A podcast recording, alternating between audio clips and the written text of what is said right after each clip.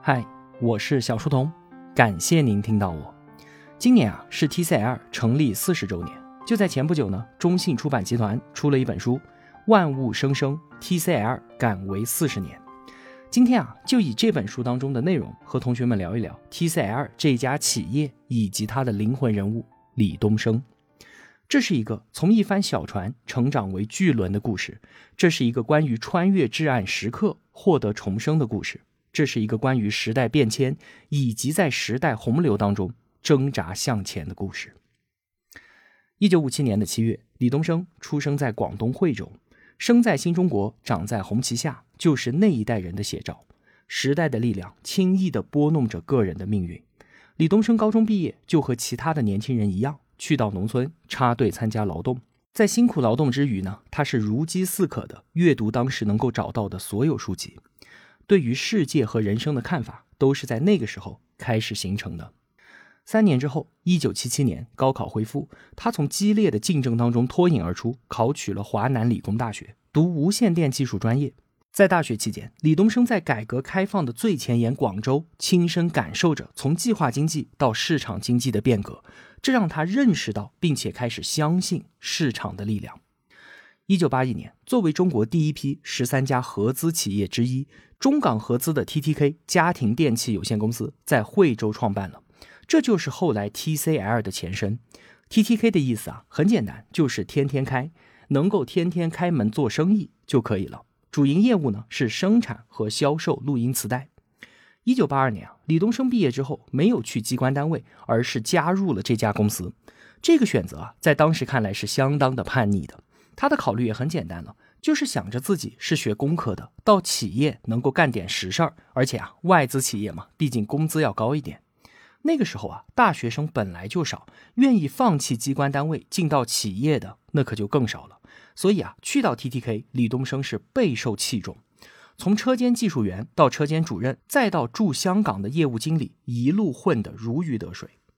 八十年代，以邓丽君为代表的港台流行音乐传入到我们内地，磁带那可是当时的潮人必备，供不应求。所以呢，TTK 也算是当年踩在风口上的企业了。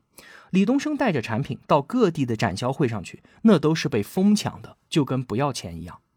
那些年是短缺经济时代，可以说啊，只要是认真做好产品的企业，都能够赚到钱。一九八五年，李东生在香港做业务的时候，找到一家当地的公司，搞了两万台进口的录音电话机，转手就销售一空，双方都大赚一笔。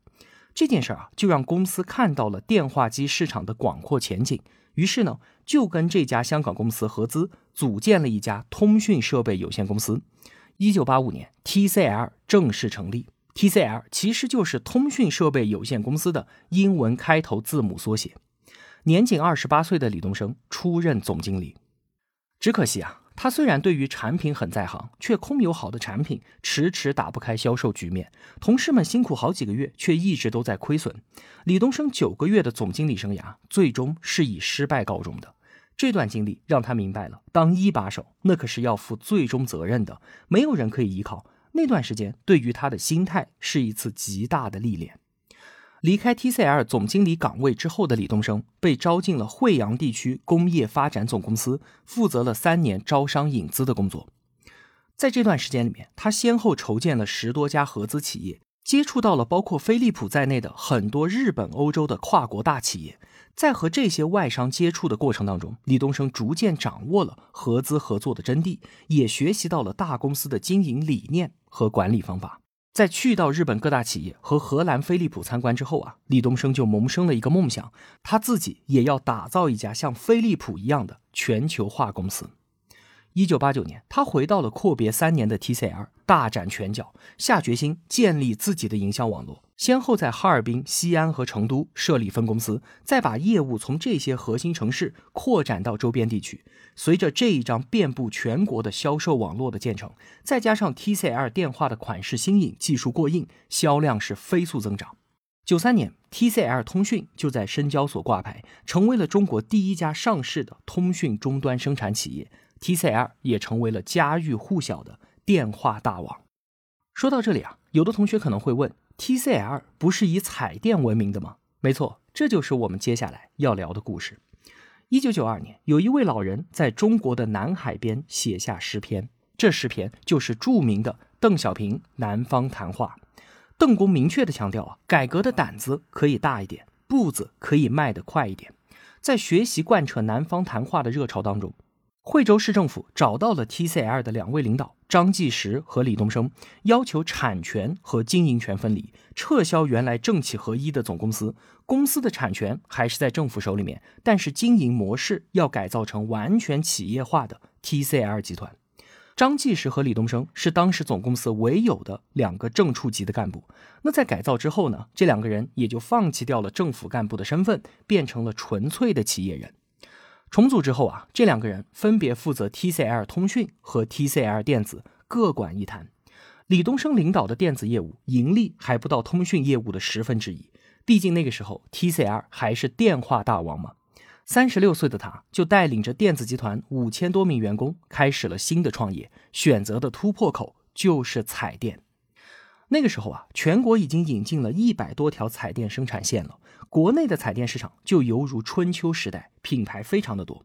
李东生敏锐的发现啊，彩电的普及率其实并不高，而且大多都是二十一寸以下的小彩电。他认为。大屏幕的彩电在未来会有巨大的增长空间，于是就从这个点切入市场。一开始呢，TCL 为牡丹、熊猫、北京这些国内的大牌贴牌生产电视，等到自己的业务能力成熟之后，再推出自己的品牌。九三年，TCL 二十八寸的大彩电出厂。首批一万台就被抢购一空。李东生敏锐的以大屏彩电为切入点，再加上自己已经拥有的遍布全国的销售网络，让 TCL 彩电一炮打响。上个世纪九十年代啊，各家企业都喜欢给自己的产品起一个夸张的、富有激情的名字，来迎合整个社会涌动的野心和欲望，像是长虹的太阳神、康佳的彩霸、日本松下的画王以及东芝的火箭炮。年龄和我相仿的同学啊，应该对这些名字很有印象的。李东生他们内部讨论了很多次之后，给自己的产品起名字“王牌”，王牌彩电，彩电王牌。现在听起来啊，当然是土的掉渣了。但是当时人们听到这个名字，还是为之一振。它既响亮，又符合那个时候中国消费者的品味。一九九五年，刘晓庆代言的 TCL 王牌彩电的广告在中央电视台播出。刘晓庆可是那个年代的带货女王，广告一出，立刻引爆 TCL 王牌进入国产彩电的前列。九七年，TCL 彩电实现了全年净利润二点五亿。在彩电业务的拉动下，李东生领导的 TCL 电子，无论是经营规模还是盈利能力，都远远的超过了 TCL 通讯。电话大王变成了彩电大王。这个时候，张继时也到了退休年龄了，李东生就顺理成章的接任 TCL 集团董事长。一九九八年，TCL 又进入了手机领域，九九年拿到了手机牌照，成为了国内最早的十二家手机厂商之一。当年啊，李东生在手机领域那也是做得风生水起，零二年的时候就做到了国产手机品牌的销量第一。在一九九六年那个时间点上，发生了一件大事儿，就是国有企业的产权改革。经营者被允许以各种方式获得企业资产，在这一轮的国企改革当中啊，有的企业经营者实在是过于激进，酿成了很多惨痛的悲剧。而 TCL 的做法是非常智慧的，堪称国企所有制改革当中的典范。李东生花了四个月的时间，仔细研究，提出了授权经营、增量奖励的改制方案。这个方案是怎么回事呢？就是对 TCL 的资产进行了彻底的清算，它将三亿多的净资产全部界定为国有资产，形成存量部分。然后呢，TCL 和惠州市政府签订为期五年的授权经营考核奖惩责任书，来考核增量的部分。如果说啊，TCL 每年的资产增量超过百分之十，那么就奖励给管理层一定的股份，增量越多，奖励也就越多。如果干得不好呢，增长不到百分之十，那么李东生他们就要卷铺盖走人。这个方案得到了政府的高度认可，因为它既保证了国有资产存量的保值，又为管理层入股创造了空间。国家的这一轮产权改革，主要目的是要让国有资本从完全竞争性领域当中退出，所以呢，随后每年有了分红，政府就拿钱，而管理团队不分红，把钱又放到企业折算成股权。这样一来啊，国有股权的比例逐年在下降，而管理团队的股权呢，逐年在上升。TCL 的产权改革方案获批实施的时候啊，李东生是作为改制后风险承担的主体的，个人需要提交五十万的风险保证金。当年啊，他每个月的工资只有几千块钱，根本就不够这个数嘛。怎么办呢？他不得不把自己和父母的房子都拿去银行抵押，才筹到了这笔钱。改制后的 TCL 就像是绿皮火车变高铁。零一年底，五年的授权经营到期的时候，公司的资产增长了二点六倍，这等于是再造了两个 TCL，纳税额也增长了七点三倍。随后啊，在惠州市政府的推动下，引进了包括飞利浦、东芝在内的五家外资企业的战略性投资，国有资本放弃了对于企业的控股。直到二零零四年，TCL 集团整体在深交所挂牌上市。伴随着体制改革的彻底完成，企业的发展也达到了另一个高峰。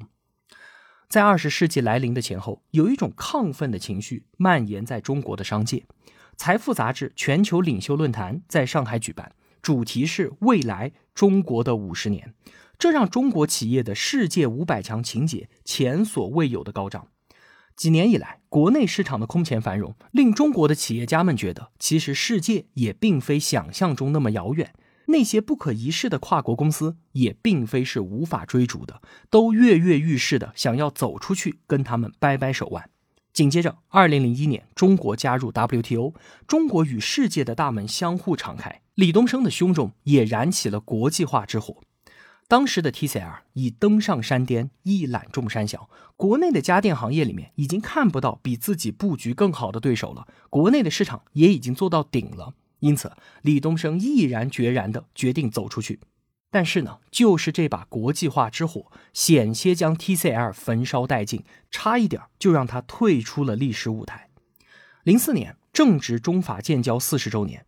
一月二十八号晚上，就在胡锦涛主席和法国总理拉法兰的见证之下，李东生和法国汤姆逊签订了合资协议，收购汤姆逊公司的主营业务彩电。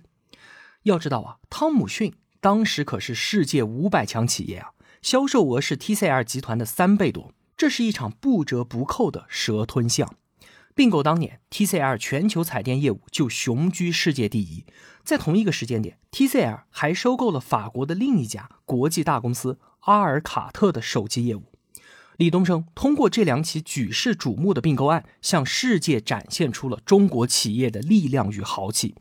他掷地有声地说：“我们就是要做第一个吃螃蟹的人，没有敢于成为先烈的勇气，就不可能成为先驱。”但是呢，说完这句话的李东生转过身去，迎面就是漫天的风雪。我们先来看手机业务，在并购阿尔卡特之前，TCL 手机在国内市场的占有率稳居第一，全球排名第八，年利润超过十亿。在并购之后呢，TCL 通讯和阿尔卡特的手机部门各行其事，资源难以共享，技术优势没有办法整合，团队文化冲突更是随处可见。于是啊，海外业务很快就出现了巨额亏损。同时啊，中国加入全球信息产品贸易协议，让手机的进口关税降到了零。诺基亚、摩托罗拉、爱立信等等的外资品牌长驱直入，再加上横空出世的山寨机的影响，国内市场也岌岌可危。TCL 手机业务腹背受敌，内忧外患。零五年，整个集团亏损了九个亿，这是 TCL 创立二十三年以来。第一次出现严重的经营性亏损，这还只是凛冽寒冬的第一场雪。更大的危机在于一场重大的技术变革正在发生。从显像管技术到液晶面板技术的变革，是整个电视机行业的转折时刻。九七年金融危机之后，韩国的三星和 LG 大举进军液晶显示领域。经过六七年的发育，到这个时候啊，液晶技术已经完全成熟了。当初 TCL 选择收购汤姆逊的彩电业务是出于三个目的的：一呢是希望拥有全球化的产业格局；二呢是提高市场份额；三就是要拿到专利技术。汤姆逊是显像管技术的鼻祖和主要生产厂商，拥有全世界最多的彩电技术专利，可是啊，转瞬之间，电视屏幕的技术路径发生了颠覆性的改变。汤姆逊积累的优势不仅被完全清零，还成了伟大不掉的包袱。当一个时代要抛弃你的时候，连招呼都不会打。液晶显示的时代呼啸而来，选择其他技术路径的企业只能充当历史的过客。零六年，TCL 的彩电海外业务以每天五百万的速度在累积亏损。在这一波接一波的打击之下，李东生变得沉默寡言，每天的状态就像是在梦游，情绪也变得暴躁无比。他接到的电话、收到的电子邮件，通通都是坏消息。TCL 迎来了自己的至暗时刻。因为这两起跨国并购案，零四年，李东生被《财富》杂志评选为亚洲最具影响力的商业领袖。同样也是因为这两起并购案，零六年，李东生又被《福布斯》杂志评选为最差 CEO。时隔两年，一落千丈，企业坠入谷底，李东生是痛苦万分，巨大的焦虑让他的体重骤降了二十斤。他自己也说啊，当时我就想，等到这个事情处理完之后，我就归隐不干了。但是啊，他是知道的，是不会有人来接盘的。企业家就像是船长。当船遇险的时候，船长是不能离开的。就算船沉下去，你也必须战斗到最后一刻，甚至是与船一同沉没。这个世界没有救世主，能够救 TCL 的只有李东生。对于汤姆逊和阿尔卡特，李东生赶紧收缩规模，精简业务，大量裁员，以现金为王，想尽一切办法遏制住海外业务的大出血，只求能够活下来。巨额亏损让作为 A 股上市公司的 TCL 被戴上了退市预警的帽子。当时啊，各方都认为这家企业将就此退出历史舞台。李东生在求援的路上是望尽冷脸，各家银行都对其收紧了信贷额度。要知道，一家企业亏损还不是最致命的，最致命的是没有现金流，没有了血液，那么离破产就不远了。终于啊，李东生是抓住了一个机会，他把 TCL 国际电工业务卖给了一家法国企业，拿到了二十亿的现金，就靠着这笔钱把 TCL 的命给续了下来。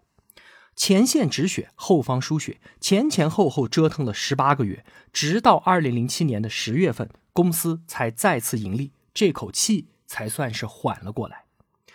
当李东生。带领着 TCL 穿越了至暗时刻之后，之前要隐退的想法一扫而空。这么大的磨难我都熬过来了，还有什么困难是不能克服的呢？自此之后，他再也没有动过要放弃的念头。零六年，李东生写下了《鹰的重生》，轰动了中国商界。他说啊，鹰到中年的时候会站在悬崖边上，凝视着草原。它的喙已经没有办法进食了，爪子也已经老化，身上厚重的羽毛让翅膀无力张开，死亡正在逐步逼近。但是呢，鹰不愿意放弃天空，于是用力把喙和爪子撞向岩石，直到脱落。等到新的喙长出来，再将全身的羽毛都拔掉，等待一百五十天，长出新的羽毛和爪子，重获新生。鹰的重生不像凤凰涅槃般华丽，而是一个漫长的、痛苦的、血淋淋的过程。而这样的重生就发生在当年的 TCL 和李东生的身上。回顾零四年的海外并购，TCL 的问题在于对自我能力、项目风险的评估不足，以及对于行业技术发展趋势的判断出现了重大的偏差。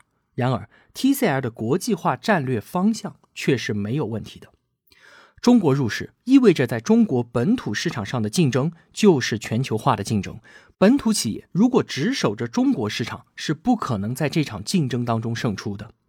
除了 TCL，还有华为、联想、海尔这些过去快速发展、成为所在行业佼佼者的中国企业，都是较早的意识到了全球化的机会和挑战，并且积极的布局全球化。而所有成功的世界级企业，全部都是全球化经营的。从美国、欧洲到日本、韩国，无一例外。零四年的两起跨国并购，虽然给 TCL 带来了巨大的挫折，但是经历了生死轮回之后，它的价值也显现了出来。后来，TCL 在欧美的业务能力特别强，而国内的其他电子消费品企业走出去之后呢，却是在东南亚的业务相当突出。这是为什么呢？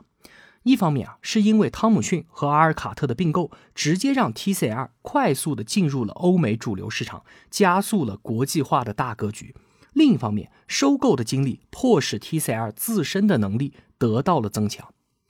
数据显示啊，有超过百分之七十的并购案都是以惨败收场的。原因就在于收购者只关心自己能够从收购当中得到什么，而不关心自己能够给予什么。如果说只是买下一家公司再交给别人去管理，几乎是不可能成功的。收购者要找到给予被收购者价值的办法。或是提供资本，或是提供管理，或是转移技术，或是分享能力，让被收购者更具有竞争力，才有可能成功。并购的挫折并没有腐蚀掉 TCL 全球化的决心，他们不断的锤炼企业能力，逐渐建立起了全球化的业务结构和资源配置格局。如今的 TCL 彩电销量跨入全球前三，并且稳居美国市场的前二。在近几年，美国对华单边加税的情况下，TCL 在美的销量依然不断增长，这就是一家企业拥有强大的全球化运营能力的体现。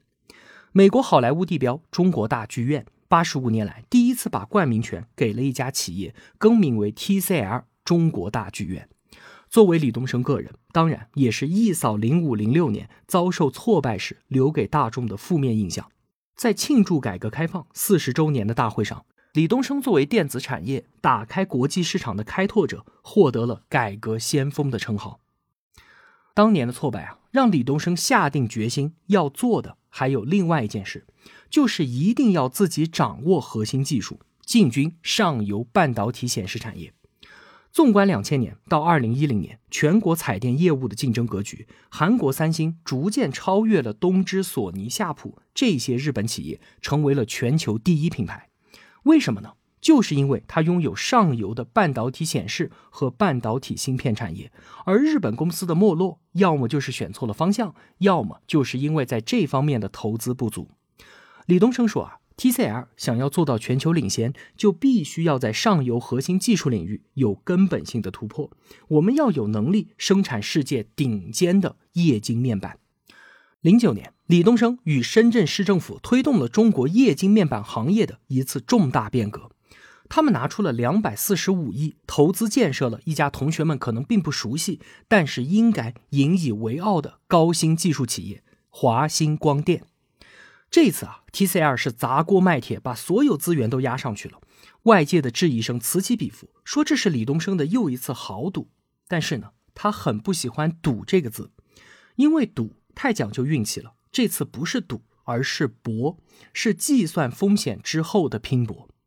管理学家德鲁克曾说：“企业战略是什么？不是研究我们未来要做什么，而是研究我们今天做什么才能拥有未来。”李东生相信啊，尽管华兴项目的投资和风险巨大，但是如果 TCL 不进军面板产业，就根本不会有未来。零九年十一月，华兴项目签约启动，一零年一月正式开工建设，十七个月之后，二零一一年的八月份投产。这是深圳从一九七九年建市以来投资最大的工业项目，也是全国第一条完全依靠自主创新建设的高世代液晶面板生产线。后来的结果啊，完全超出了李东生的预期。投产后的第二年，也就是二零一二年，华星光电就实现了盈利。随后十年时间里面，TCL 陆续又投建了七条生产线。TCL 华星创造了一个奇迹，就是它是半导体行业迄今为止唯一一家穿越了行业周期，从来就没有发生过亏损的企业。如今啊，华星光电已经是中国乃至是世界液晶面板的一面旗帜了。去年，他们家的面板市场占有率全球第二，主流的五十五英寸面板市场占有率全球第一。回望二零一七年，李东生在北京参加李克强总理主持召开的推动制造强国建设座谈会。总理听完李东生的报告之后啊，问他说：“什么时候能够超过三星和索尼？”李东生回答：“三到五年。”四年之后啊，李东生说。就液晶显示来讲，我们在二零二零年收购了三星在苏州的显示和模组工厂，这就意味着我们已经成为了超越者。技术上，我们和三星平起平坐，但是我们的效率更高，成本控制的更好，所以三星主动选择了战略性退出，这也算是对总理有一个交代了。到了今年，华星光电和京东方的液晶面板产能已经占到了全球的百分之四十。这两家双寡头中国高科技企业逐渐掌握了千亿美元面板市场的定价权，全球面板产业的双雄格局已然形成。这就是我们应该为之骄傲的中国科技的力量。二零二零年，TCL 收购单晶硅片龙头企业中环股份，正式迈入了半导体显示和智能终端以外的第三条赛道——半导体光伏及半导体材料。今年呢，微星半导体成立，TCL 正式加入了造芯的行列。我相信啊，很快我们也能够看到 TCL 在芯片领域大展拳脚。四十年的时间，这家企业从惠州奔向了全球，他用四十年的时间证明。敢为成就不凡。从一九八一年到二零二一年，TCL 探索过的行业，从消费电子、通讯、家电、互联网到半导体显示、半导体光伏等等，全部都是充分竞争行业。在制造业的中国企业当中，TCL 不是最大的、最出名的、最惊艳的，但却是做过最多探索的。他几乎和所有的机会都握过手，有的抓住了，有的没有抓住，有的还在抓，有的又不得不放弃。但是他的脚步永不停歇，不断的追求更好。TCL 吸引我们的是其巨大的丰富性，有起有落但矢志不渝的探索性。这种探索的方向，在 TCL 初创的时候，在李东生的能力初显的时候就已经明确了。那就是要成为一家具有国际竞争力的世界级企业，完成历史赋予的责任和使命。TCL 越变的四十年，其背后的关键驱动力就是李东生本人。作为企业的灵魂，他从一名普通的大学生一路走来，从经理人到企业家，再到攀登世界工业高峰的产业家。他自己的越变来自于深刻的使命感，对于变化的洞察力，自我变革的精神。以及开放学习、不断超越的态度，数十年如一日，未曾动摇。TCL 四十不惑，李东生呢依然弄潮儿在潮头立。TCL 的四十年，正好是我们国家改革开放的四十年。无论辉煌波折还是超越，都折射出了中国经济的演变、变革与创新。时间就是最好的标尺，在它的度量之下，我们看到了中国涌现出了一代代优秀的基石企业家。出生于四十年代的任正非、柳传志、张瑞敏一代，出生于五十年代的李东生、董明珠一代，出生于六十年代的马云、雷军、李彦宏一代，出生于七十年代的马化腾、刘强东、王兴一代，出生在八十年代的张一鸣、黄峥、程维一代，代代接续，生生不息。这些向前奋进的背影，与这个国家的发展同频共振，恰成对应。四十年风雨，洗尽铅华，早有凌云志，不负揽月星。李东生他们没有辜负这个时代，他们把自己也献给了这个时代。后发经济体的追赶之路，实体经济的强国之路，企业寻求新生的变革之路，企业家终其一生追求的全球领先之路，这。就是 TCL 的道路。最后啊，借用加缪在西西弗斯神话当中的一句话：“他超越了他的命运，他比他推着的石头更加的坚强。”好了，今天就和同学们聊这么多了。以上内容来自万物生生 TCL 敢为四十年这本书，推荐给所有的同学们。我是小书童，我在小书童频道与您不见不散。